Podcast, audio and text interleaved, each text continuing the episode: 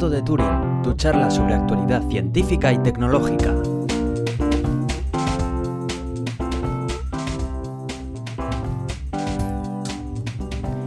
Bienvenidos al Gato de Turing, yo soy Aitor Brazaola. Y yo soy Iván Eguía. Dos semanas desde nuestro último episodio. Eh, no queríamos interrumpir la racha, pero en un asunto como este, el hecho de tener la voz fundida como la ha tenido Iván durante esta temporada, pues hace que grabar un podcast sea una tortura, ¿no? Sí, de hecho, bueno, el anterior episodio fue casi casi un milagro que pudiera grabarlo y luego volví a recaer, así que bueno, así es como nos han caído las semanas. Sí, ha sido complicado.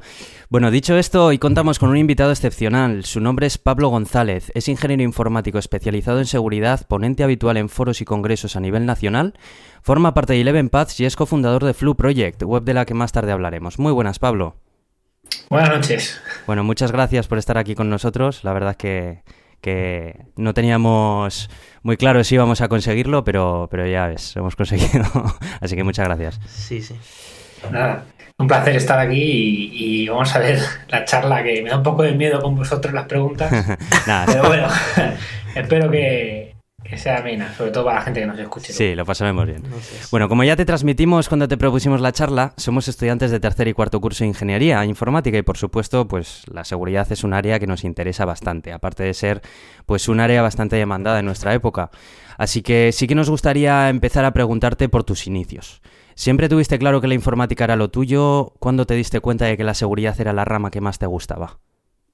Mm, pues bueno, esto es bastante curioso y a la gente seguro que, le gusta la historia.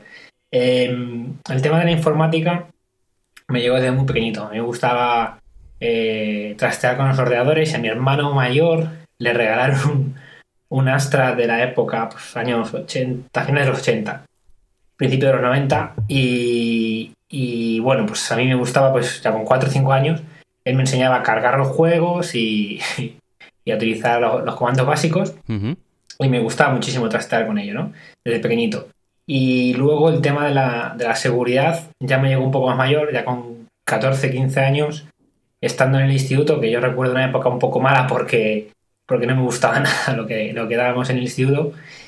Y, y, me gustaba muchísimo trastear en la clase de informática que teníamos. Yo tenía la suerte de que, de que en el instituto que yo iba teníamos eh, clase de informática, bueno, o de ofimática. Sí, la típica clase que teníamos. sí, entonces yo me entretenía mucho con programas de la época pues para acceder a recursos compartidos de otras máquinas, eh, conseguir las prácticas de, otros compañeros, porque la ofimática a mí me, aburría muchísimo en aquella época, 14, 15 años, imagino. Y ahora he puesto que también. bueno, la utilizo mucho al día, así que hoy en día, pero bueno.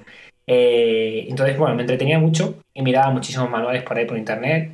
Y os hablo, ya os digo, eh, serían 2001, 2002, todo esto. Entonces, eh, me ha llamado mucha atención todo el tema de troyanos. Estábamos todavía con los troyanos de conexión directa, el NetBus, el Back Orifice, Subseven y toda esa prehistoria de la, de la seguridad. Y bastante divertido. Yo, yo, recuerdo aquella época muy, muy divertida. Y cuando terminaste en el colegio ya sabías que querías hacer ingeniería informática, ¿no? O sea, ya lo tenías claro que que querías tirar por ahí? ¿O estuviste mirando otras ingenierías? Bueno, yo sabía desde el principio que quería hacer eh, informática, eso sí. Lo único que sí que me entró duda y miré también ingeniería química, porque la química me gustaba también bastante, pero al final, como siempre, había estado con, ordenadores y siempre me gusta tanto la informática y sobre todo también el tema de la seguridad y el hacking, pues eh, decidí hacer el camino más obvio, que era seguir por la, por la rama que me gustaba. Em, lo único que, por ejemplo, en el tema de la seguridad, eh, cuando entré a la universidad sí que hubo un momento de bajón, porque, eh, como sabéis, no sé, bueno, ahora cómo está, cambia un poco el, el, aspecto que tiene ahora mismo la universidad, pero en, mi época la, seguridad no, no existía en la, en la, universidad. Es decir, no, no dábamos ninguna asignatura de, de, seguridad. Bueno, había una de libre elección, creo, en, en quinto, pero entonces tuve un momento de bajón en el cual empecé a tocar menos la seguridad informática porque no tenía tiempo para, para ello, ¿no? Pero, pero bueno, sí que seguí poco a poco volviendo a, tomar el control y el camino de ello y, al final, cuando acabé la, carrera, empecé a trabajar en Informática 64 y que justo pues, era un referente en temas de seguridad informática. Entonces, volví a coger todo el, el gustillo que, tenía a la seguridad. Sí, eh, hoy en día, eh, concretamente nosotros tenemos una asignatura de, seguridad que sí que está bastante bien, pero sí que es verdad que se ahonda poco, a, menos a, Sí, es, como dice el propio profesor, son punteros al máster, ¿no? Ya de seguridad informática. Así que... Sí. No, no se ahonda mucho, sí. De Informática 64 queríamos preguntarte también y, de cómo saliste al mercado laboral, que es algo que a nosotros personalmente nos toca bastante. Eh, ¿cómo, fue? Eh, ¿Tuviste prácticas allí, más tarde te quedaste o hiciste prácticas en otro sitio y después...? Eh, está bastante, curioso porque em, yo hice primero la ingeniería técnica de informática de sistemas y yo creo que la acabé en 2009. Sí, creo que sí. Y, bueno, yo salí directamente al mercado, pero antes de, salir al mercado estuve haciendo unas prácticas en la universidad. Estuve casi 16 meses haciendo prácticas de, hmm. de becario. Estaba en un, servicio de informática, el cual recuerdo con mucho cariño, no por, no por el trabajo que hacíamos, que no era, la verdad no era gran cosa, pero, pero bueno, la gente sí que fue bastante maja y la, recuerdo con cariño. Y estuve un mes en una empresa, eh, bueno, cerca de donde yo vivo, también pues un poco en temas de sistemas. Era, recuerdo que empecé a tocar director activo y en Windows y tal, y, bien. Pero ya os digo, duré un mes ahí, no, no estuve mucho por otros motivos. Pero bueno, 17 meses de, beca, se puede decir, y luego ya cuando acabé la, la ingeniería técnica, justo después de acabar, comencé la ingeniería superior, que eran dos años más, y, y me, bueno, tuve la suerte de que Juan Antonio, que es mi compañero en Flu Project, realmente mandó mi currículum por mí a Informática 64, porque él había estado haciendo prácticas allí, y me llamaron, me sorprendí un poco, me llamaron, hice dos entrevistas y entré, pero ya contratado, contratado a jornada parcial. Eso sí lo recuerdo. A jornada parcial. Eh, entonces yo seguía haciendo la, ingeniería superior, que eran dos años más, y a media jornada pues eh, trabajaba en Informática 64 que ahora, para aclarar un poco, el tema de ingeniería superior e ingeniería técnica, eh, eran, en la ingeniería técnica eran eh, tres años. Tres años. Tres años, eso es. Eso es. Y la superior eran cinco, pero tú, hacías, tú puedes hacer la técnica primero y luego hacías, o depende de la universidad, puedes hacer un, curso puente o directamente accedías al, segundo ciclo. Teníamos ese, ese atajo, ¿no? Decía, bueno, pues yo voy a estudiar tres años, me aseguro un título y luego me paso a la, a la otra. Había gente que directamente iba a la superior, igual no llegaban a acabar los cinco años y salía sin título. Que al final ya sabéis que, claro. que es necesario. Al final certificar, finalizar los estudios es importante en este país. Sí, eso es un, dilema en el que nos estamos enfrentando ahora Iván y yo, que andamos pensando, ahora sí que no existe ingeniería superior como tal, pero sí que existe un máster que viene a ser eh, lo mismo que vendría a ser la ingeniería superior en el sentido de que si quieres terminar tu ingeniería como Dios manda, tienes que hacer el máster casi casi. Sí, sí, eso tengo entendido porque intento seguirlo, aunque yo me quedo un poco atrás, yo me quedo en el plan antiguo y hay cosas que todavía no, que ahora mismo no entiendo, ¿no? Pero que tengo entendido que son cuatro años ahora, ¿no? Que equivaldrían un poco a, los tres de antes. Hmm. Y luego tendréis que hacer un máster para que equivaliese a, la superior. Sí, eh, pues eso es. Sí. Eh, de hecho, es algo bastante curioso porque eh, son cuatro años de grado, digamos, lo que antes era la carrera técnica, digamos y luego, eh, normalmente los másteres suelen ser de un año más para que haga los cinco como antiguamente. Pero hay másteres que están eh, igual que en Europa. Y en Europa siguen siendo tres y dos. Entonces, pues eh, nos pasa a veces que tenemos que hacer seis años en vez de, en vez de los cinco habituales. Vale. Eh, podemos pasar a hablar, si, si, quieres, sobre Eleven Paths, en plan como empresa, mm, porque muchos de nosotros eh, hemos seguido mucho Eleven Paths a través de los libros, que luego podríamos hablar acerca de ellos, en redes sociales y así. Y bueno, ahora que con el tema de que parece que Chema Alonso un poco es la cabeza que más sale en televisiones y así, y que es bastante conocido de forma pública, eh, ¿qué, es, ¿qué tipo de trabajo se hace en el día a día en una empresa como Eleven Paths? Bueno, y Leven eh, para el que no lo sepa, bueno, pues eh, nace un poco de la, de la, adquisición por parte telefónica de Informática 64, que era la empresa donde la empresa de Chema Alonso y, donde yo trabajaba. Em, entonces nos vamos, toda la familia de Informática 64, nos vamos a, a Telefónica, nace Eleven Pads hace dos años ahora mismo. Y lo que se propone es, eh, queremos que vosotros investiguéis, innovéis en, productos de seguridad que hagan, que acerquen el mundo de la seguridad a las personas y que ayuden a las empresas a, mejorar su seguridad, ¿no? Entonces, en el día a día, pues nosotros lo que estamos haciendo es investigar cómo mejorar ciertas, ciertas carencias que hay en la, en la seguridad, pues a través de, de cambiar, dar una vuelta, por ejemplo, al tema del pentesting, ¿no? Eh, hoy en día, el pentesting, bueno, hasta hoy en día, eh, el pentesting siempre ha sido, pues, eh, una empresa contrata a otra, te hago un test de intrusión y hasta dentro de seis meses, pues no vuelvo a hacer otro, o hasta dentro de un año, ¿no? Sí. Entonces, nosotros estamos intentando cambiar esa, esa concepción y que el pentesting sea algo continuo a través de sistemas que monitoricen tu empresa en busca de vulnerabilidades, porque al final las vulnerabilidades salen diariamente, ¿no? Entonces no tiene sentido que, que un test de intrusión tarde seis meses, un año en, realizarse. Eh, otro ejemplo de las cosas que hacemos es Slash, que al final es acercar el tema de la identidad digital y, la protección de esta identidad digital a todos los usuarios a través de un interruptor que tenemos en el, móvil. ¿no? Entonces, en el momento que yo dejo de utilizar mi cuenta, eh, mi identidad digital en Internet, pues yo la puedo desactivar desde mi móvil con un simple clic. Entonces, esos son soluciones de seguridad que realmente por detrás son complejas, pero que las estamos intentando acercar al usuario de manera muy sencilla. Hmm. Y bueno, pues tenemos más ejemplos, pero que supongo que iremos hablando a lo largo del, programa. Eh, podríamos decir que estáis continuamente desarrollando herramientas que, que, se puedan utilizar sin que se desplace un auditor hasta la propia empresa y haga el típico proceso de siempre, que tal, y bueno, investigar nuevas tecnologías, los problemas que hay en ellas y demás.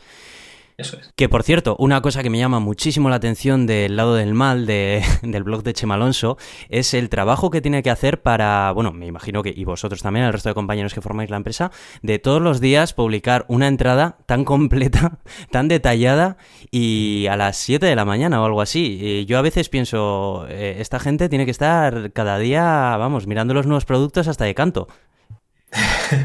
Hombre, la verdad que el que, el que se dedica a la seguridad, y Chema ya muchísimos años, pues eh, al final creas como un patrón, eh, un procedimiento en tu, en tu forma de actuar diaria, ¿no?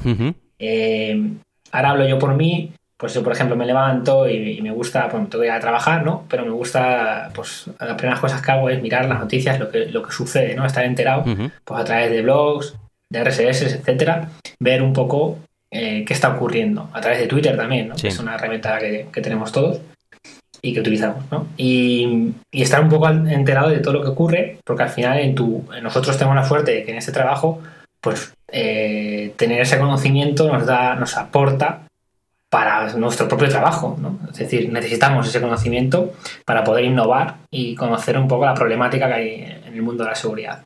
Y si os dais cuenta, eh, o si no ya os lo digo yo, que en el mundo de la seguridad cada día salen cosas eh, nuevas y cada vez hay más gente metida, metida en, este mercado. Es un mercado totalmente en auge, ¿no? Sí. Que, vosotros habréis, habréis ya notado. Sí. Y es algo bastante interesante.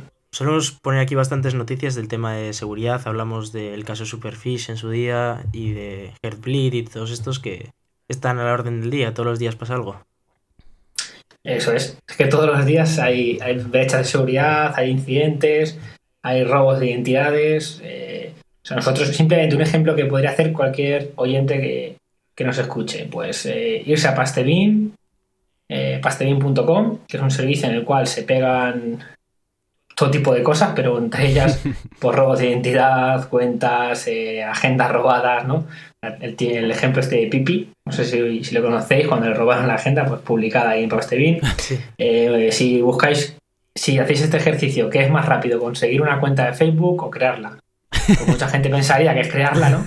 Pero vais a Pastebin, buscáis por cuentas de Facebook y conseguís miles. Vaya, eso lo tengo que mirar a ver, sí, por curiosidad simplemente. Pero hay que tener claro que, luego el, utilizar esa identidad que vosotros vais a encontrar en Pastebin si la utilizáis es ilegal. Claro, claro, y que, conlleva ciertas cosas. Sí, sí, sí, sí. Sí, eso es. Hay que ser éticos. Sí, eso es algo que a mí me, interesa mucho porque tú defiendes mucho el hacking ético. De hecho, tienes un libro que se llama Ethical Hacking que, lo publicaste tú solo. Y bueno, que, cuéntanos un poco, ¿qué es esto del hacking ético? Bueno, el hacking ético, al final, como puse en la contraportada del libro, pues es realizar técnicas de hacking, pero acordando con, otro, con otra empresa o otro usuario el que tú vas a poder realizar esas técnicas contra, contra sus activos. ¿Para qué? Para poder medir, eh, el, conseguir medir un estatus de seguridad. ¿Vale? Entonces, al final el hacking y el hacking ético es lo mismo, simplemente que el componente que varía, que varía una cosa de la otra es la ética. Es decir, eh, tú estás de acuerdo en que yo te haga esto para tu propio beneficio. Es decir, tú me vas a dar permiso para que yo pueda atacarte y sacar tus fallos de seguridad.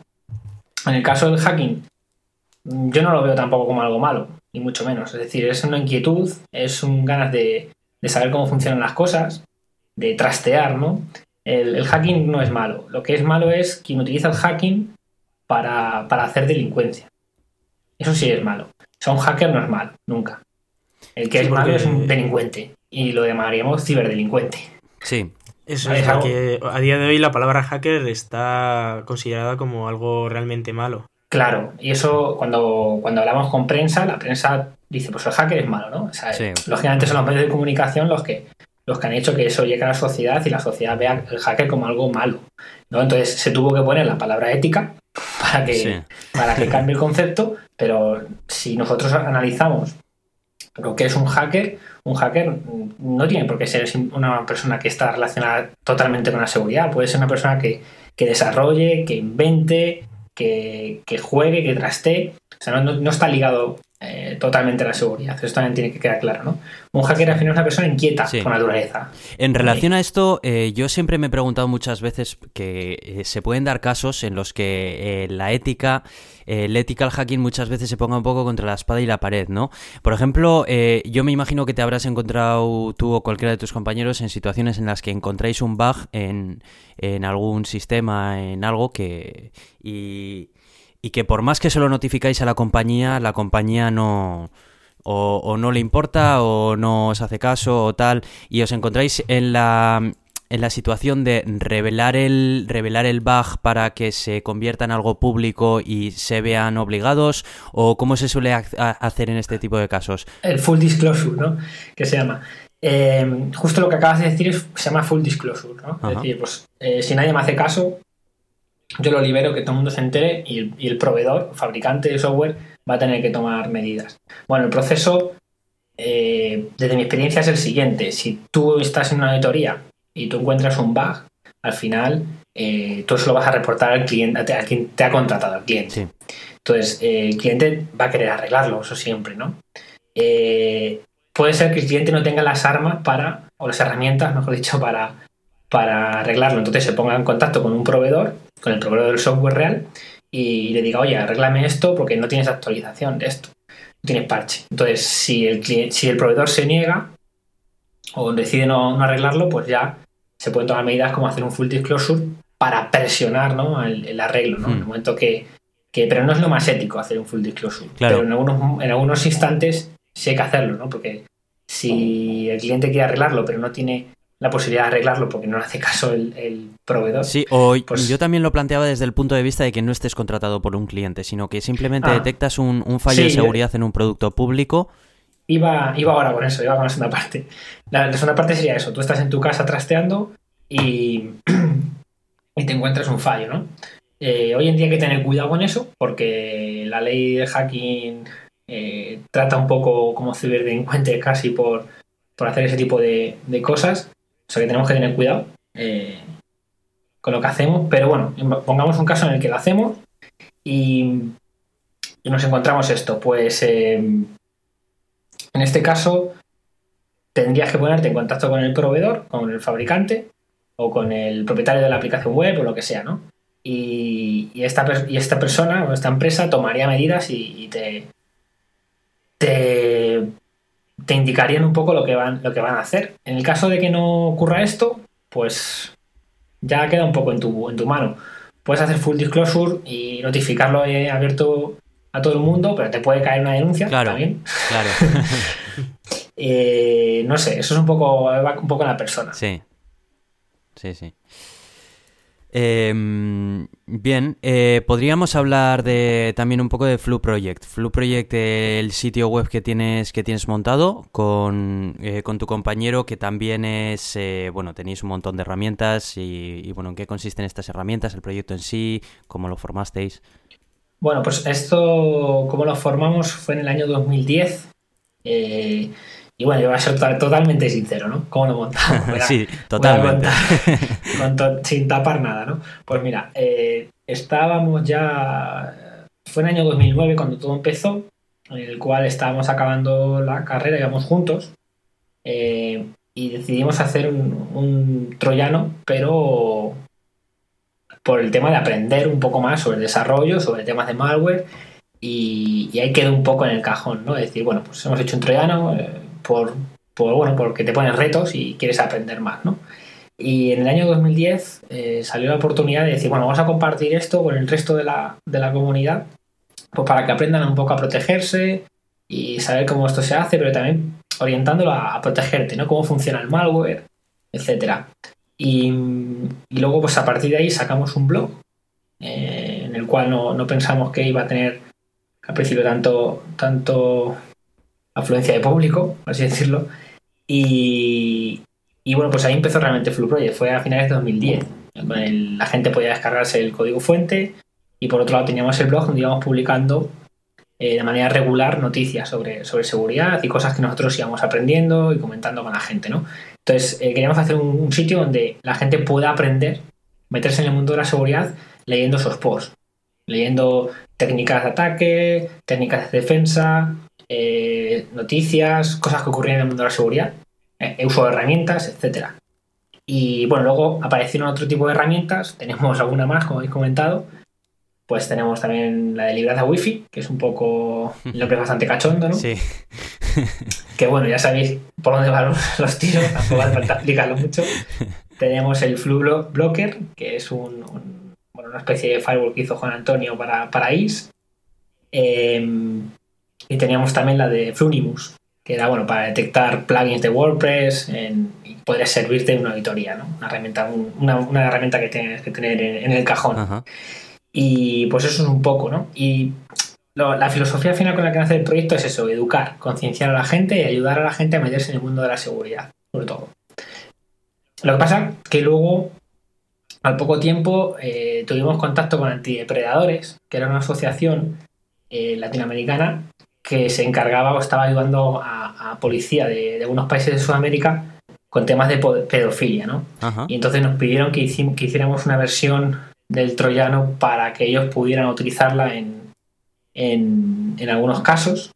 Y se utilizó en un caso, ahí en Colombia, y nosotros presentamos en 2011 una charla en No Con Name, en Barcelona, donde explicábamos pues todo este proceso, ¿no? Desde que antidepredadores se ponen en contacto con nosotros, se hace la versión especial de Flu para, para ellos y el caso un poco donde se participó. Pero nosotros dejamos claro de que nosotros no participamos directamente, sino que lo que participa es la, herramienta como, tal. ¿no? Sí, queríais dejar un poco claro el tema educativo de la herramienta. Eso es.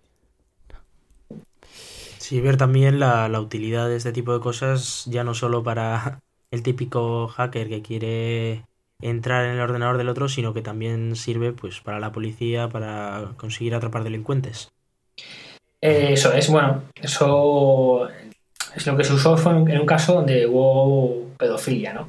en Colombia. Entonces el caso era bastante impactante. Yo aún recuerdo la, charla en No con Name, además fue, yo creo que fue, no fue la primera, pero fue de las primeras que Juan Antonio y yo dábamos. Y quizá no llevábamos más de cinco o seis charlas en público y siempre recuerdas aquella charla muy, de manera muy especial porque fue un poco la más, la más importante en aquel momento para nosotros. Era No Con Name, que es el evento de seguridad eh, más antiguo que hay en España, eh, que se celebra desde el año 99 y que cada año junta a 300, 400 personas en, Barcelona. Y entonces es un evento que si tenéis la oportunidad de asistir, os lo recomiendo totalmente. Sí, esa es otra cosa que te queríamos preguntar. Acerca de eventos de seguridad en España, para una persona que, se pueda estar iniciando en este mundo, que como nosotros que estudiamos esto, eh, ¿qué, eventos nos recomiendas eh, asistir? Bueno, a priori me imagino que nos dirás todos, claro, pero eh, así los que más tú consideres que son los más emblemáticos. Bueno, el, de los más emblemáticos, no quiero. el, orden, el orden no es importante. Sí, vale, vale. Nos estamos yendo un poco del guion, pero bueno, esto ya sabíamos que iba a pasar, así que. No, no, no, no, no, digo, no digo eso. Digo que cuando yo voy a decir ahora eventos, que no, que, que es cuando me escuchen eh, los responsables de cada evento, que no, que no tomen el orden como algo eh, prioritario, sino que todos son bastante importantes porque todos aportan y todos ayudan a la comunidad. ¿Vale? Entonces, yo voy a nombrar por pues, RootedCon porque es el evento que más asistentes eh, junta. Se celebra en Madrid, se acaba de celebrar la semana pasada, el 5, 6 y 7 de marzo. Y han asistido 1.100 personas, 1.200 personas. Y son tres días de charlas donde, donde la gente puede ver un nivel de ponentes impresionante. Y, además, lo bueno de este evento es toda la, la atmósfera de networking ¿no? que hay alrededor de, el evento, conoces un montón de gente y entonces vas entrando en ese mundo, ¿no? Mm. O sea, el, networking al final es muy importante, eh, conocer gente, es algo relacionarse, o sea, no solamente es estar con el ordenador, relacionarse con personas. Em, luego tenemos No Name, que para mí, ya, digo, es muy especial y, tiene es el más, el más longevo de todos los eventos. ¿Dónde se, eh, ¿Dónde se celebra No Name? Vamos a decir. En Barcelona. Barcelona, vale. Vamos a ir y se suele hacer se suele hacer a finales de, octubre. Eh, luego tenemos, pues también esta Navaja Negra, que se celebra en Albacete, que han conseguido en cuatro años eh, colocar Albacete en el mapa para muchos hackers, ¿no? Sí, sí. No, fíjate que Albacete no me sonaría a mí.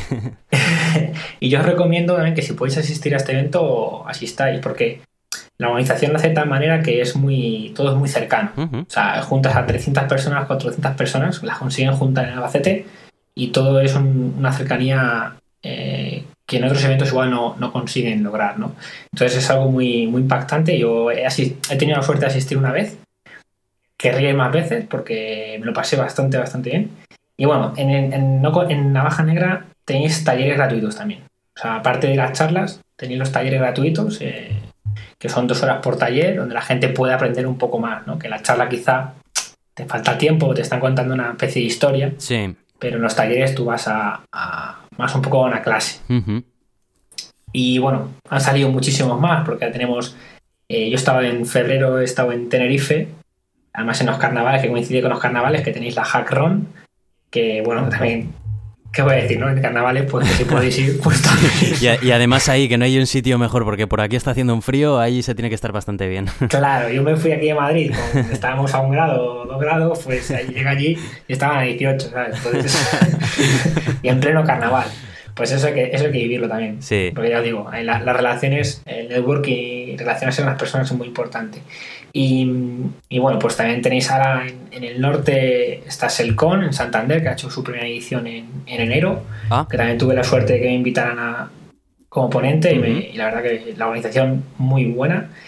promete, es un evento que promete que, los próximos años va, a crecer bastante. Tenéis ConectaCon en, en Jaén, tenéis eh, ConectaCon en Jaén y creo me se me queda alguna y no quiero que se me quede alguna. Bueno, hay, una más, pero...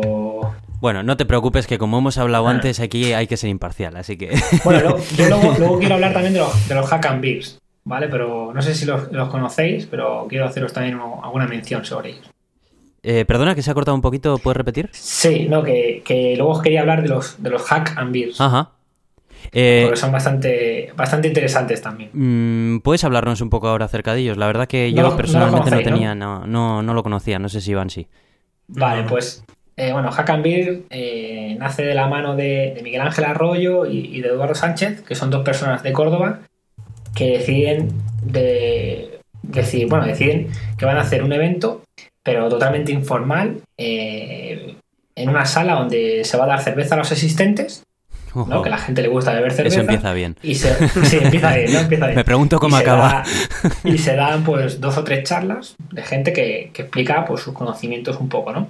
Entonces juntas dos, como dos pasiones de la gente, que es beber cerveza y la seguridad informática. Y la cosa eh, les salió bastante bien porque empezaron a ver que tenían éxito ahí en Córdoba, empezaron a ir 20 personas, que luego iban 30, que a la siguiente fueron 40 y ya deciden que Hack Beers es un modelo que se tiene que ir por las ciudades españolas, ¿no? Y entonces se pusieron en contacto conmigo para que yo fuera el, dinamizador de, Madrid. Y entonces con mi compañero Juan Antonio, pues lo hemos estado moviendo por Madrid, hemos hecho dos ediciones. En la segunda eh, lo hicimos en un bar, nos dejaron una planta entera para nosotros, había casi 100 personas. se da cerveza, se habla, se habla de seguridad. Yo intento que, haya ponentes pues, que van a, eventos como Rute, Navaja Negra, ¿no? Con, o sea, gente que, es conocida en, el sector. Y bueno, pues la gente pasa un buen rato, ¿no? Al final se suele hacer un viernes y pasas un buen rato. Me invitaron a mí a ir a la de Córdoba también, estuve, estuve, una vez con ellos allí, todo muy bien. Y Hack and Beers al final han conseguido que haya gente moviéndolo pues, por Barcelona, por Donosti. Ah, Donosti, nos pilla por aquí cerquita. sí, sí, eso pilla cerca. Eh, Sevilla, por Valencia. Eh, bueno, hay un, ya está, el mapa lo van cubriendo bastante. O sea que yo os recomiendo que le echéis un ojo porque pilla bastante cerca a vosotros. Sí, me, estoy apuntando para, echar un ojo. Eh, me recuerda también al evento que hay de Betavirs, que es de desarrollo de software. Eso es. Es que nace de, nace de ahí. O sea, la idea es la misma nace de ahí. ¿Vale? Entonces ellos vieron que, había un, evento, cervezas y desarrollo, y dijeron, joder, pues a, nosotros lo que nos gusta es la seguridad, pues vamos a hacer seguridad y desarrollo. Y la verdad que, sobre todo con Eduardo Sánchez, es un show, porque cuando da las charlas con dos cervezas es impresionante. ¿Alguna anécdota que tengas por ahí de alguno de ellos? Eh, bueno, Eduardo con dos cervezas se le empiezan a caer las cosas y empieza a hackear de una manera especial. hasta ahí puedo leer. Eso, hay que verlo, sí, hay que verlo. Em, bueno, ¿te parece si hablamos un poco de, los libros de Zero X Worth? Eh, cómo, se plantea, cómo os planteáis cada libro a la hora de, elaborar uno y, y, una pregunta personal que tengo yo de estos libros que siempre me la hago cada vez que os compro uno y es ¿por qué no están en formato digital? Bueno, eso, eso yo no, no, tengo, no sé, la verdad. bueno, creo, creo que hay uno, hay uno que es el de Hacker Épico que sí está en formato digital, ¿no? En inglés. En Amazon. Creo que si lo buscáis, sí que está. Hacker Épico sí que está. Curioso. Pero el resto, el resto no. Pues al final no sé. La verdad que yo. Eso se lo tendríais que preguntar a Chema. Eh, supongo que es otro tipo de mercado, ¿no? Y si no he entrado ahí, pues será, será por algo.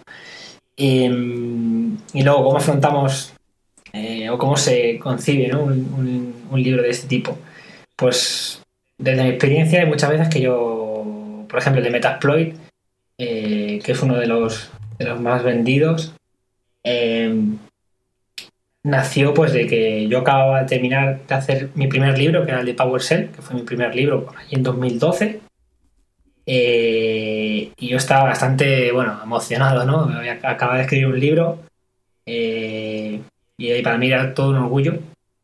Pero era una temática que no era, al final no era seguridad. Yo la había hecho porque también PowerShell me gusta bastante, pero no era una temática que, me pudiese llenar como era Metasploit. Entonces, al ver yo que, la documentación que hay de Metasploit, eh, que casi toda está en inglés o hay cosas sueltas en castellano, pero no hay libros en castellano, pues yo le pregunté a Chema, digo, oye, pues un libro de Metasploit puede estar, puede estar muy interesante. Y me dijo, ah, sí, bueno, pues si lo, quieres escribir, ya fue, el marrón es para ti, ¿no? Tú lo has propuesto, pues el marrón para ti. Y fue, pues la verdad, un, placer escribir, porque aprendí muchísimo sobre Metasploit. O sea, cuando tú escribes un libro, además, es que tú estás constantemente, aparte de lo que, todo lo que sepas sobre el tema, pero también, lógicamente, te estás documentando sobre un tema y aprendes un montón de cosas sobre ese tema. Al final acabas el libro y dices, joder, podría escribir otro con todo lo que he ido aprendiendo por el camino. Sí. pero, pero bueno, es bastante gratificante. O sea, el, escribir es una de las cosas más gratificantes, ¿no? Y luego verlo eh, cuando tú lo estás escribiendo en el Word, lo pasas al, maquetador, revisor, etcétera, y lo convierten en un, en un libro al final, en, en hoja. Yo creo, mira, que por ahí puede ir el tema, ¿no? O sea, ver un libro en hoja al final se da otro valor, sí. Es como... Sí, es otro valor, exacto. Yo cuando lo veo, todavía a veces me quedo como embobado, ¿no? Diciendo, joder, pues he escrito, al final tiene la suerte de escribir unos cuantos y no sé, es, bastante gratificante la hmm. sensación. Sí. Eh, de los libros que has escrito, eh, si quieres mencionar los que has escrito y hablar un, poco acerca de ellos así brevemente para que los que nos estén escuchando sepan qué, tipo de obras pueden encontrarse tuyas y dónde se pueden conseguir, para, pues, para que nuestros oyentes puedan saberlo? Vale, bueno, primero, ¿dónde se pueden conseguir? bueno, la página de 0xword.com. Pues ahí puedes acceder a todo el catálogo de, libros, que ahora mismo creo que están 33 libros de la editorial. y todos con temática de seguridad. Bueno, luego hay tienda física en, aquí en, en Madrid, también podéis encontrarla. A través de la web viene justo la dirección. Pues yo soy, muy malo para las direcciones, no, no la recuerda. Entonces, mejor que lo miren. Eh, y bueno, ¿cuál era la otra pregunta que se me ha ido? Nada, que dónde se podían encontrar, que, bueno, ya, ya sabemos, y, y explicar un poco, ¿no? sí, explicar un poco, ah, si quieres explicar un poco por encima de los libros que has escrito mm, brevemente qué es cada uno de ellos, porque el resto se pueden encontrar en la página web, como tú has dicho. Vale, vamos a, voy a, a comunicarlos un poco los, principales. Sí. Porque al final, el de PowerShell que fue el primero, pues al final hablábamos de, la PowerShell, sí, de, la eh, consola de comandos nueva que hizo Microsoft con desde Windows Vista y bueno, pues explicábamos un poco cómo desarrollar en PowerShell, qué comandos hay, cómo se integra PowerShell con los distintos productos de Microsoft, pues de director activo, SharePoint, eh, SQL Server, ELIS, Information, Internet Information Server. Entonces, con distintos productos de Microsoft, porque lo que se propone también en el libro es que Microsoft, todos los productos que, va desarrollando, tiene su módulo de PowerShell, porque podemos eh, manejar o gestionar un servidor hoy en día en su versión core con la PowerShell totalmente, ¿no? Entonces al final del libro pues intentaba mostrar todas las cosas que se pueden hacer con PowerShell y cómo hacerlas, ¿no? Y había un capítulo dedicado a seguridad, porque también PowerShell tenía sus componentes de seguridad para, para fortificar equipos. Y bueno, eso es, eso es especial para mí porque fue el primero. Entonces, es especial. Luego Metasploit, como comentaba antes, pues eh, una breve descripción. Pues ahí podéis encontrar desde cero cómo, cómo comenzar con Metasploit, ¿no? Entendiendo qué módulos tiene, qué tipos de módulos, cómo, qué, atributos tienen los módulos, cómo se ejecutan, qué se puede conseguir, qué puedo hacer con Metasploit, que se puede hacer millones de cosas. Sí, ese, libro concretamente le tengo aquí cerquita, además. sí, me alegro, me alegro. Pues un millón, de cosas puedes hacer con Metasploit y, y, es bastante potente como herramienta de auditoría, es una de las más utilizadas además. Eh, pues es un, libro totalmente recomendado que está, bueno, que yo lo diga, pues qué voy a decir. imparcial, recuerda, sé imparcial. sí, sí, sí. Y totalmente recomendado. Luego, el de Pentesting con Cali también es un libro muy que tengo mucho cariño porque fue el último que hicimos desde Informática 64. Además, cuando, cuando tienes el libro, pues lo pone, ¿no? Eh, eh, Chema puso, este es el último libro que se, que se hizo desde Informática 64. Y bueno, pues ahí mostramos un poco las distintas etapas o, bueno, distintas, distintas ramas de la seguridad, mejor dicho, y qué herramientas de Kali existen para, abordarlas, ¿no? Entonces es una visión global de la, distribución que a la gente, yo creo que ha gustado bastante el, libro porque tocas un poco todos los palos de la seguridad, sobre todo cuando estás empezando, que no sabes en qué centrarte, pues ese libro te proporciona visión global y, y entonces pues te enseña un montón de herramientas que vienen en la distribución, ¿no? con un montón de ejemplos. Yo creo que, lo que le gusta a la gente es que al final tú le des un poquito de teoría, pero sobre todo que le muestres un montón de ejemplos que ellos puedan eh, pues, volver a realizar en, casa.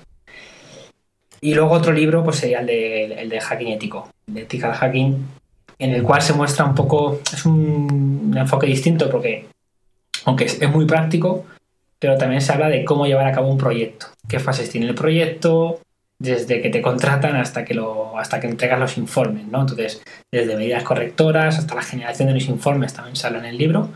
Y bueno, toda la parte técnica pues también se va haciendo distintos ejemplos y pruebas de concepto sobre, sobre lo que puedes hacer en las auditorías. Y luego ya voy a nombrar esto ya un poco de pasada porque he colaborado en el libro de, de Hardening Linux también, en fortificación, pero este, la mayoría del libro lo hizo Carlos, que es un ex compañero mío. Em, y luego también he estado en el de Windows Server 2012 y en el de Foca colaboré con Chema. Y creo que no me dejo nada. creo que no me dejo ninguno. Bueno, es un buen repaso. Sí, en total creo que son 6 o 7 los que, en los que he participado. Eh, el tema de Circus World, bueno, es, es, algo que está muy bien. Yo también tengo aquí 6 o 7 libros en, una pila y bueno, la verdad es que están muy bien porque son todos con un precio estandarizado a 20 euros y, y, que bueno, que se leen bastante rápidos, no son muy largos y explican pues eso, lo que tienen que explicar, ¿no? Van, van al tema directos. Me gustan bastante por ese, por ese sentido. Sí, yo creo que siempre que lo hablo con otros con otras personas que, van a escribir un libro en Zero Word o que, que lo están escribiendo ahora o que lo han escrito y a veces que te, piden consejo eh, porque claro, te dicen, entonces has escrito ya muchos y yo digo, bueno, pero yo tampoco voy a dar muchos consejos porque yo he escrito escritor, bueno, sí, he escrito libros, ¿no? Pero, pero bueno, cuando se me piden consejo yo sí que les digo que, pues que al final es lo que tú de decir, eh, muéstrales la práctica, muéstrales lo que quieren ver. Si el tema es muy práctico, la teoría hay que explicarla, porque tú tienes que entender que la práctica se produce porque hay una teoría por encima. Sí, es pero que, claro.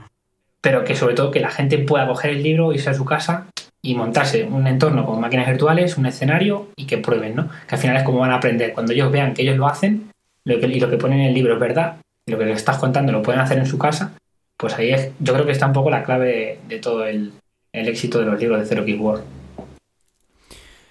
Pues sí, la verdad que, está, está, muy bien y además están escritos en un... La sensación que me ha dado a mí es que están escritos de tal manera que es de, fácil, son bastante asequibles a la hora de, de entenderlos si estás interesado en el tema. Eh, bueno, eh, relacionándonos un poco con, el tema de la actualidad, así, lo último que, ha sonado bastante ha sido eh, el caso Superfish, del de, adware que incluían los propios Lenovo, que permitía interceptar la comunicación segura en el navegador y, demás. una cosa que nos parece bastante curiosa es que muchas personas no son conscientes de lo que todo esto implica. Eh, porque existe esa, esa, esa creencia, ¿no? De si yo no tengo nada que me puedan, que me puedan robar en el ordenador. Eh, seguro que se te ocurre un millón de, un millón de cosas que, que, puedan, que pueda afectar a una persona que esté infectada con, con Superfish. Y, bueno, si quieres, eh, si quieres explicar un poco por encima el Superfish en qué consistía, los certificados que tenía incluido y demás. Sí, bueno, Superfish eh, antes de nada matizar una cosa. Cuando has dicho lo de mucha gente opina que ellos no tienen nada que ocultar o que, eso es una frase que muchas veces vamos a, escuchar en medios de comunicación eh, incluso en amigos, ¿no? Bueno, a mí que me, que me piden lo que quieran que no tengo nada que ocultar. Bueno, pero si no es que tengas nada que ocultar, sino que es que una de las cosas más valiosas que tenemos es la privacidad. Y en Europa la privacidad sí que, sí que tiene un valor. ¿Vale? Eh, nosotros en, Europa, y no es por ponernos patriotas, ¿no? Pero en Europa sí que apreciamos, o en teoría apreciamos la privacidad. Otra cosa es en Estados Unidos que, tienen otros, otros pensamientos. Pero, pero nosotros sí que tenemos que, concienciar y hacer hincapié en que la privacidad sí que es importante. Es decir, lo que tú estés haciendo con tu equipo tiene un valor. Y es, y es igual que si tú estuvieses en tu casa y te estuvieran espiando. No, no, no podemos dejar que o caer en el error de, bueno, mm, yo no estoy, yo no oculto nada. Ya, pero es que lo, una de las cosas más preciadas que tenemos es nuestra privacidad. Entonces, eso es que lo quería matizar. Y luego, bueno, pues Superfish, al final lo que, lo que era es un pequeño software que, va instalado en los, en los, los equipos Lenovo desde el mes de. No recuerdo si era octubre, de octubre a febrero, creo que era. Sí, hasta que salió el. Hasta que salió el. se descubrió el, todo el tema. Y bueno, lo que lo has explicado tú bastante bien. Al final eran capaces de interceptar comunicaciones seguras porque tenían instalado un certificado en el, equipo. Y bueno, lo que ellos han comentado es que bueno, lo que ellos hacían realmente era sacar publicidad a través de esas conexiones. Nada más, mostrar publicidad, ¿no? Esa es la versión un poco oficial. Luego la versión más conspiranoica, pues que recopilan toda la información de, uso de, del equipo y que pues esa información al final se almacena y ahí queda, ¿no? Una cosa interesante es, o sería hacer un debate sobre por qué almacenan o por qué recopilar tanta información de las personas, de los hábitos de las personas o de los usos de los, dispositivos de las personas, etc. Eh, es algo que, que a mí me fascina porque está claro que toda esa información que ocupa un volumen, ¿para qué se quiere almacenar? Pues, ¿vosotros qué creéis? Ahora yo os hago la pregunta. Yo pienso que es algo de tema de marketing, ¿no? Que teniendo todo ese big data que ahora se lleva mucho, puedes hacer igual, saber cuáles van a ser los siguientes pasos de, los ciudadanos, ¿no? Saber qué es lo que lo siguiente que van a querer comprar y adaptar quizás tus productos hacia eso. Sí, sí, eso, eso, es, eso es cierto, ¿no? Porque en el caso, por ejemplo, el caso de las Smart TVs, que ahora está muy de moda, ¿no? Esto de que, sobre todo la prensa, está ocupándose un poco de decir a los ciudadanos, ojo que con la televisión nos pueden espiar, nos espían. Y es verdad, hay casos, no sé si conocéis el caso de la televisión esta, de la Smart TV de Samsung, por decir, venga, por decir marcas, de la Smart TV de Samsung, en la cual te pone la política de privacidad, te pone que no le hables delante, no hables delante de la televisión de cosas sensibles. Porque la televisión te escucha. La televisión te escucha y te lo pone. Es, buenísimo. Tenéis que. Os, recomiendo el tweet donde sale. Y, es verdad. O sea, te lo pone claramente. Dice, porque como tenemos un como la televisión tiene un micrófono y reconoce comandos de voz, ese micrófono está constantemente escuchando lo que se. lo que hay en el ambiente. Entonces, si tú hablas al lado de la televisión, lo que tú hables la televisión lo va a enviar a un tercero. Además te dice que lo envía a un tercero, que era una empresa que se llamaba Nuance. Nuance. Sí. Y esa empresa lo que hacía era convertía la, voz a texto, la almacenaba. Samsung te decía que ellos lo borraban, pero lo que hacía el tercero con esa información, pues ahí quedaba almacenado. Entonces tú podías estar hablando algo privado y eso se lo quedaba un tercero, ni Samsung se lo quedaba. Pues esa información al final, ¿qué ocurre? Pues que la estamos almacenando y, el día de mañana, esto es un pensamiento mío, el día de mañana puede ser que toda la información que almacenemos de personas no tenga ningún valor, no tenga un valor pobre, pero el día de mañana una persona realiza cualquier tipo de cosas, se hace famosa o lo que sea, y ese valor, esa información de esa persona empieza a cobrar cierto valor, que está almacenada a lo largo del tiempo, a través de Big Data, como decíais.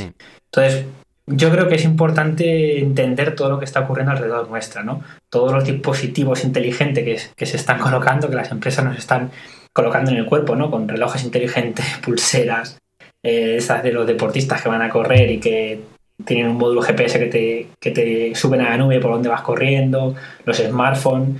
Tenemos un micrófono y una cámara constantemente en el bolsillo. Eh, las Smart TVs, ¿no? las neveras inteligentes también, todo esto que están colocando alrededor nuestra que va recopilando un montón de información. Sí, sobre el tema, de, los, sobre el tema de los smartphones, yo me acuerdo eh, hace poco que se hizo público el tema del Location History que tiene Google, sí. en el que puedes ver dónde has estado, pero exactamente dónde has estado en, todo este tiempo, ¿no? Desde que tienes un smartphone y, te va diciendo, bien, pues el 14 de enero a las 7.34 de la tarde estabas exactamente en no sé dónde y, dices, bueno, venías desde no sé dónde y ibas hacia no sé cuál, y dices, bueno, te tiene controlado. Sí, eso es. Sí, asusta un poco, ¿no? Porque sobre todo, bueno, asusta un poco al que se preocupa, al que se quiere preocupar por ello. Muchísima gente que dice, bueno, yo, como hay cosas que yo no veo, pues no, ojos que no ven, corazón que no siente. No, pero es un buen punto de vista el tema de que ahora mismo esa información quizá no tiene sentido. Me ha gustado mucho eso que has dicho, pero más adelante no sabes dónde vas a acabar y si esa información la, la lo tendrá. Es que, eso es, que eso, eso es así, o sea Hoy, en día yo voy recopilando información de un montón de gente que puede ser que no, que no valga para nada, pero el día de mañana cambia tu situación porque te haces famoso, porque realizas cualquier acción maliciosa o todo lo contrario, una acción maravillosa para el mundo y te conviertes en un objetivo de, un gobierno o de una empresa o de lo que sea. Esa información que han ido recopilando a lo largo de los años está ahí y puede ser utilizada en tu contra o en tu beneficio. Entonces, eh, yo creo que, que, el tema va por ahí, ¿no? Que, que esa información se recopila porque al final la información es poder, como decía el filósofo del siglo, creo que XVII, ¿no? El Sir, Francis Bacon era. Sí. Y la información es poder, y es, cierto. Eso nos lleva un poco también al tema de la NSA, el, eh, todo lo que ha ido saliendo de, todo el montón de puertas traseras que tenían dispositivos que ni siquiera los fabricantes sabían que estaban allí, y todo este montón de cosas. Em, tú, desde el punto de vista de un profesional de la seguridad, ¿consideras que lo que hace la NSA es algo ético? Tu opinión personal, te estoy pidiendo que seas totalmente imparcial. ético, si nos, ponemos en el concepto de ética, eh, no. Pero también aquí es un poco difícil, eh, porque claro, en el momento que opinas ya te van a calificar que estás a un lado u otro. Entonces, eh, yo no voy a ponerme a un lado u otro, pero hay que entender varias posturas, ¿no? O sea, el que, quiere proteger su privacidad, que es totalmente legítimo porque es algo de lo más importante que tenemos. Pero por otro lado también está el que quiere proteger un país, o el que dice, esto lo hago para proteger un país. Mm, a ver, eh, la balanza al final dice que tú puedes hacer acciones para proteger tu país, pero sin pasarte, ¿no? Porque cuando el presidente Barack Obama, el propio Barack Obama, dicen eh, hace tiempo, dice el consejo, oye, nos estamos pasando con el poder que le hemos dado a la NSA. Eso es algo que está ahí, que, lo dijo. Porque, claro, se, se, está yendo de las manos, ¿no? O sea, esto, esto ha empezado a, hacer escuchas y, se, el propio Barack Obama lo decía, esto se nos está yendo de las manos. Y entonces, bueno, cuando tú escuchas eso dices, vale, proteges un país, pero igual eh, podrías protegerlo mm, de otra manera. Ya. y Yo, yo personalmente creo que no es el camino. no, yo creo que el tema de la privacidad, como he dicho al principio, es súper importante y lo debemos valorar. Claro. Creo que, creo que, es que el gobierno no puede decidir ya hasta ese nivel sobre el propio ciudadano, porque es que ya lo siguiente es, no, te voy a encerrar en una habitación para que no sepa nadie nada de ti. Ya, pero es que me estás coartando la libertad total, totalmente, ¿no? Eh, no es algo tan extremo como esto, pero sí que podría ser, ¿no? no, yo espía a todo el país por si acaso pasa, bueno, espías, eh, tendrás que espiarme si yo te dejo, ¿no? Si no he hecho nada malo no tendrían motivos para espiarme. Pero bueno, existen muchos puntos de vista. El, el tema del hasta el patriotismo, ¿no? Que, que, tiene, que tiene la ley norteamericana. Es decir, yo como gobierno puedo ir a Apple, puedo ir a Microsoft, puedo ir a Google y decirles quiero datos de estos clientes. En teoría, solo serían de datos de clientes de fuera de Norteamérica, ¿no? Ya. Eso es un matiz importante. Pero bueno, ya son leyes que directamente eh, y las empresas están obligadas ¿no? a darles esa información. Entonces, bueno, las empresas están un poco atadas ahí de... Atadas, con atadas totalmente. Bueno, ahí ya se está viendo que, ya los distintos sistemas operativos desarrollan sus cifrados que ni siquiera ellos son capaces de descifrar y andaban un poco enfadados los de la NSA hace poco. Estaba leyendo. Bueno, de hecho, David Cameron dijo que quería prohibir el, el cifrado end-to-end. Algo curioso como poco. Sí, sí, totalmente. Y ya no es cuestión de que cifremos o no cifremos, y, es que en las propias redes sociales muchas personas incluso eh, ponen la información ahí. Yo hay veces que, yo hay veces que me asombro de, de todo lo que puedo encontrar en una red social de una persona que acabo de conocer. Yo he tenido profesores que sabía a qué hora salían a correr, por qué rutas salían a correr, y cuándo paraban, cuándo corrían, cuándo no, cuándo se habían ido de viaje porque se habían puesto a correr en San Petersburgo, cuándo tal. A mí esto me parece tremendo. ¿Tú no crees que la gente debería de tener más en cuenta el tema de las redes sociales? o cómo, qué, piensas tú acerca de este tema? Eh, yo creo que, y comparto con vosotros la opinión, tendríamos que ser mucho más precavidos, ¿no? Sobre todo, yo ahora estoy en edad de que tengo amigos ya que van teniendo hijos y esas cosas, y, yo me quedo flipado a veces con, algunos amigos que empiezan a sacar fotos en redes sociales de sus hijos, todo público, ¿no? Y al final dices, bueno, pero ¿sabes cómo funciona Internet? ¿Sabes que los peligros que hay en Internet? ¿Sabes que esas fotos eh, pueden acabar en cualquier lado? O sea, eh, partiendo, empezando por tus, por tus hijos, ¿no? Y, luego, por supuesto, de toda la información que damos, eh, que podrían, o sea, si ya de por sí entendemos que nos pueden traquear, que nos pueden eh, recuperar un montón de información y saber qué, cosas hacemos, si encima les damos facilidades y lo publicamos, ¿no? Eh, pues estamos eh, dejando la privacidad en cero, ¿no? Es que además te vienen todas las redes sociales por defecto con todos los controles abiertos, que es algo que me hace mucha gracia. Claro, sí, pero es que eso también yo quiero dar, quiero darle una vuelta y quiero que, penséis, imaginaos la persona, el encargado de poner los controles por defecto. O por ejemplo, el, empleado de Microsoft que se encarga de, decidir el nivel del UAC o el nivel o el nivel del firewall, ¿no? El nivel de seguridad del firewall o los niveles mínimos de seguridad del sistema operativo por defecto. Tú sabes que un, montón, un porcentaje muy alto de usuarios que utilizan tu sistema operativo, que utilizan Facebook, que utilizan tal, no van a modificar nunca en el tiempo los, los controles de seguridad. Y es algo que es muy, o sea, esa presión que tiene esa, persona que... Sí, es una responsabilidad, sí. Es una responsabilidad bastante grande. Pero bueno, eh, correcto, o sea, hay, controles que, por defecto vienen deshabilitados y, y que se recomendaría habilitarlos, pero eh, es por eso, ¿no? Al final es una presión muy grande lo que, lo que tienen esas personas encima. Sí, de hecho, bueno, eh, no sé si sabíais que el gobierno de España ahora está mirando cuentas de Facebook a cuenta de la hacienda pública para ver si te sacas una foto con un Lamborghini que no has declarado y cosas de esas. Vaya. Así que igual el tema de dejarlo público sí que habría que revisárselo un poquito. Sí. Vaya. Ya, no porque digas, uy, qué Lamborghini tan guapo me he encontrado por la calle. Pues fíjate que es... con él, sino que... Digo, voy a dejar de sacar fotos a mi Lambo, pero. no, no tengo esa suerte. Eh, sí, bueno, sobre esto me preguntaba yo hasta qué punto también nos tenemos que poner eh, como locos con el tema de la privacidad, porque hace poco salía bastante público el tema del sistema operativo Tails que es básicamente un sistema operativo que metes en un pendrive y que hasta borra la memoria del ordenador en el que lo uses, que eh, usa la red Tor para conectarte a internet, todas las comunicaciones las hace a través de esa red. Bueno, es, un poco, digamos, el extremo de la privacidad. No sé qué opinión tienes sobre el tema. Sí, privacidad, anonimato también. Sí, eh, bueno, estos, estos sistemas operativos que están saliendo, también tenemos el caso del teléfono, ¿no? El, el teléfono este que es el Blackphone, ¿no? Mm. Que es un teléfono en el cual, pues, como has dicho tú, el sistema operativo, pues más o menos igual para, para el tema de telefonía móvil. Em, son soluciones que, intentan, pues, eh, darnos las herramientas para hacerlo, para, para proteger la privacidad al máximo. Pero es muy difícil porque aunque nosotros naveguemos por Tor, sabemos que hay técnicas para que nos puedan traquear o que o que se pueden dar ciertas condiciones en las cuales podemos ser localizados. ¿no? Entonces, no hay un sistema 100% eh, seguro para proteger nuestra privacidad.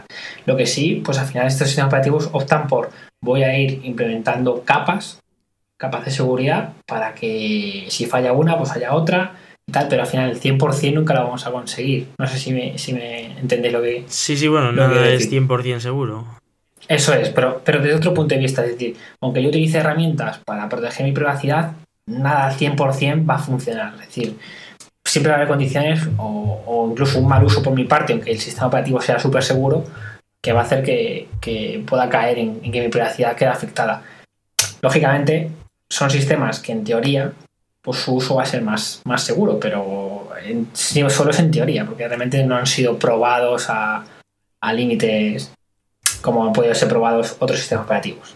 En esos casos se nota realmente la diferencia entre alguien con sentido común, digamos, en, en eso de que te llega un email y has ganado 30.000 euros en la lotería en la que nunca has jugado, o, no se nota. Eh, dices los que utilizan esos sistemas operativos. Esos sistemas, o bueno, directamente un sistema operativo cualquiera. Es decir, se nota realmente que el, eh, sentido común eh, ayuda a protegerse. Sí, sí, sí. O sea, el, sentido común es la primera piedra que hay que poner para, el primer ladrillo para construir una base un poco de, seguridad alrededor de, nuestra experiencia de usuario en Internet. Entonces, eh, al final el sentido común realmente es que lo tenemos que aplicar, pero hay muchas, muchas personas que cualquiera podemos caer en, errores de sentido común, pero muchas veces que eh, por defecto no usamos sentido común, ¿no? Entonces, Sí que es verdad que yo creo que con los años la gente que utiliza Internet cada vez tiene un sentido común más o cada vez más concienciación. Todavía falta, por supuesto, mucho camino por realizar. Pero yo creo que, la gente hace 10 años caía en cosas que hoy caen, pero caen menos. Y esto es importante, yo creo que al final es que hay una concienciación. Que poco a poco se va concienciando cada vez. por supuesto. Claro, temas de phishing, por ejemplo. Sí, temas de phishing, etcétera, pero Ahora los phishing son más, son más complejos, eh, incluso te pueden llegar un mensaje al móvil, o sea, eh, o sea, por decir, te muestro un phishing y aparte te mando un mensaje a tu móvil, entonces ya son, vas combinando cosas que dices, esto no puede ser un phishing, si fíjate lo que están haciendo, ¿no? Porque los ataques son más elaborados, son más complejos, pero, pero bueno, yo creo que sí, en general hay un buen camino en, en, la educación de, la, de, los usuarios en Internet.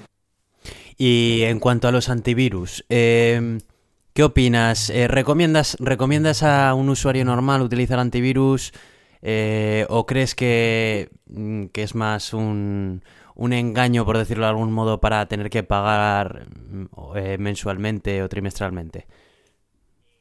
¿Habéis visto la noticia de Panda?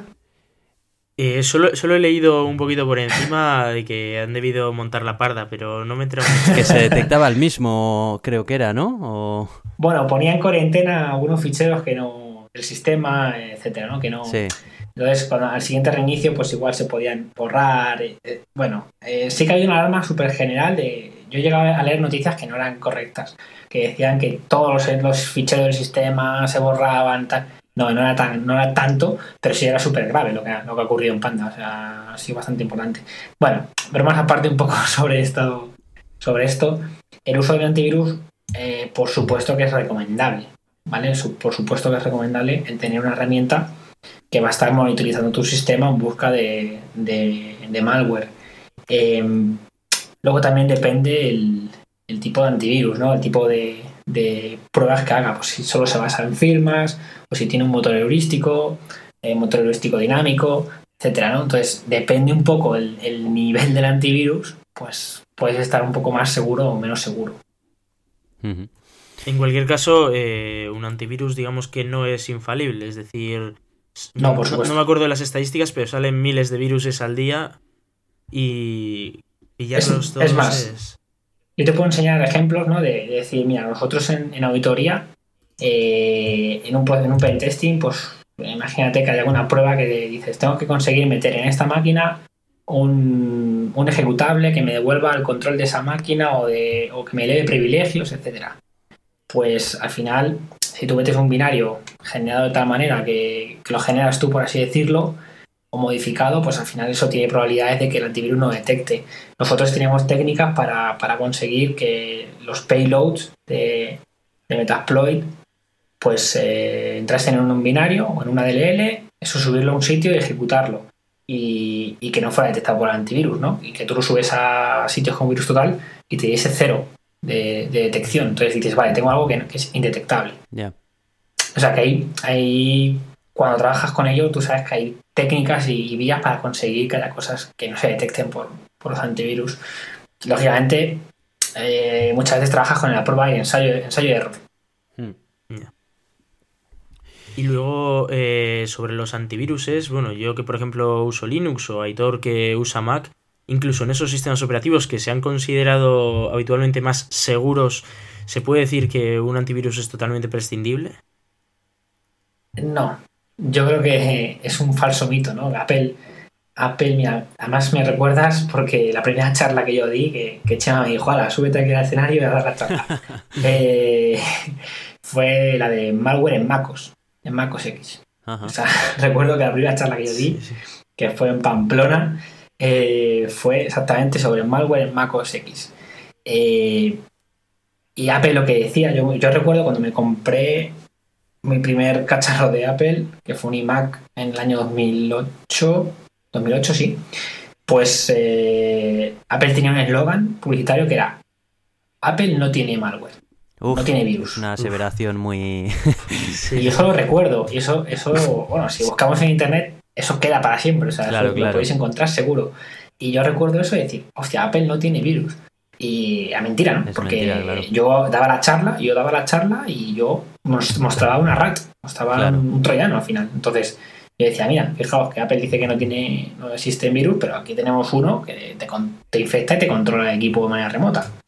O sea que, al final existe y, y cuantas más medidas de seguridad pongamos en nuestros equipos, pues mejor. Mm. Al final la seguridad es como una cebolla. Hay que poner capas y proteger. Sí, es, eh, yo creo que, es más, eh, sí que es cierto que hay, hay menos cantidad de, virus para sistemas Unix que de Windows, pero también porque son menos utilizados a lo largo de todo el globo, claro. Quizás si fuesen muy utilizados eh, tendrían más tendrían más ataques, ¿no?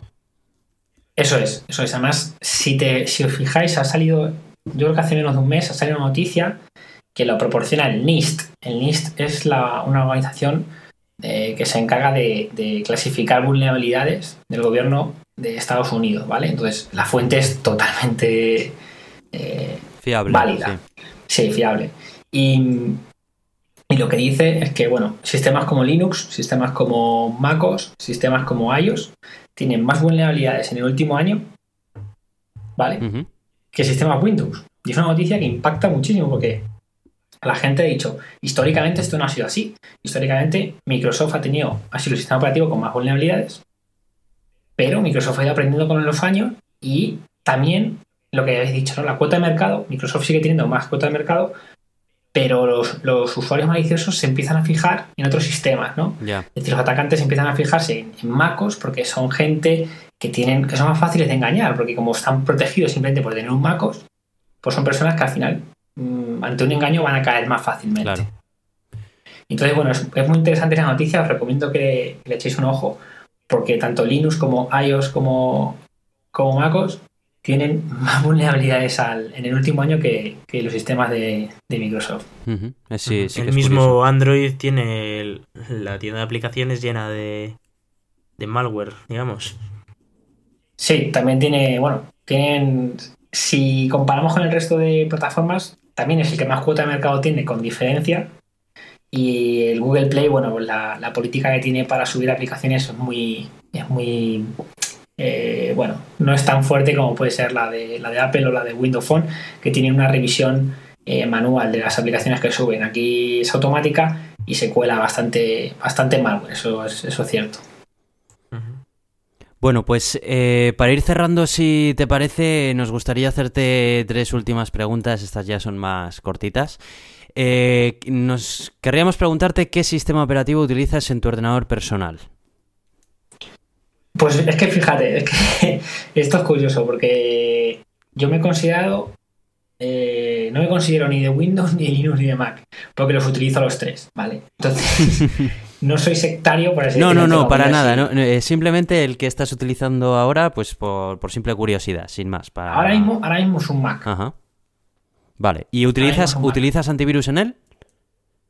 Eh, en este sí. Vale. Y bueno, simplemente pues eso, para que...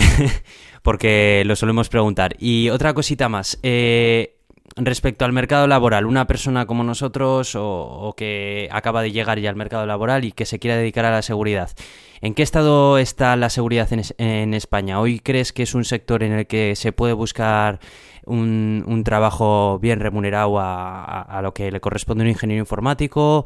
¿Hay mucha oferta? ¿No? ¿Cómo lo ves tú desde tu punto de vista?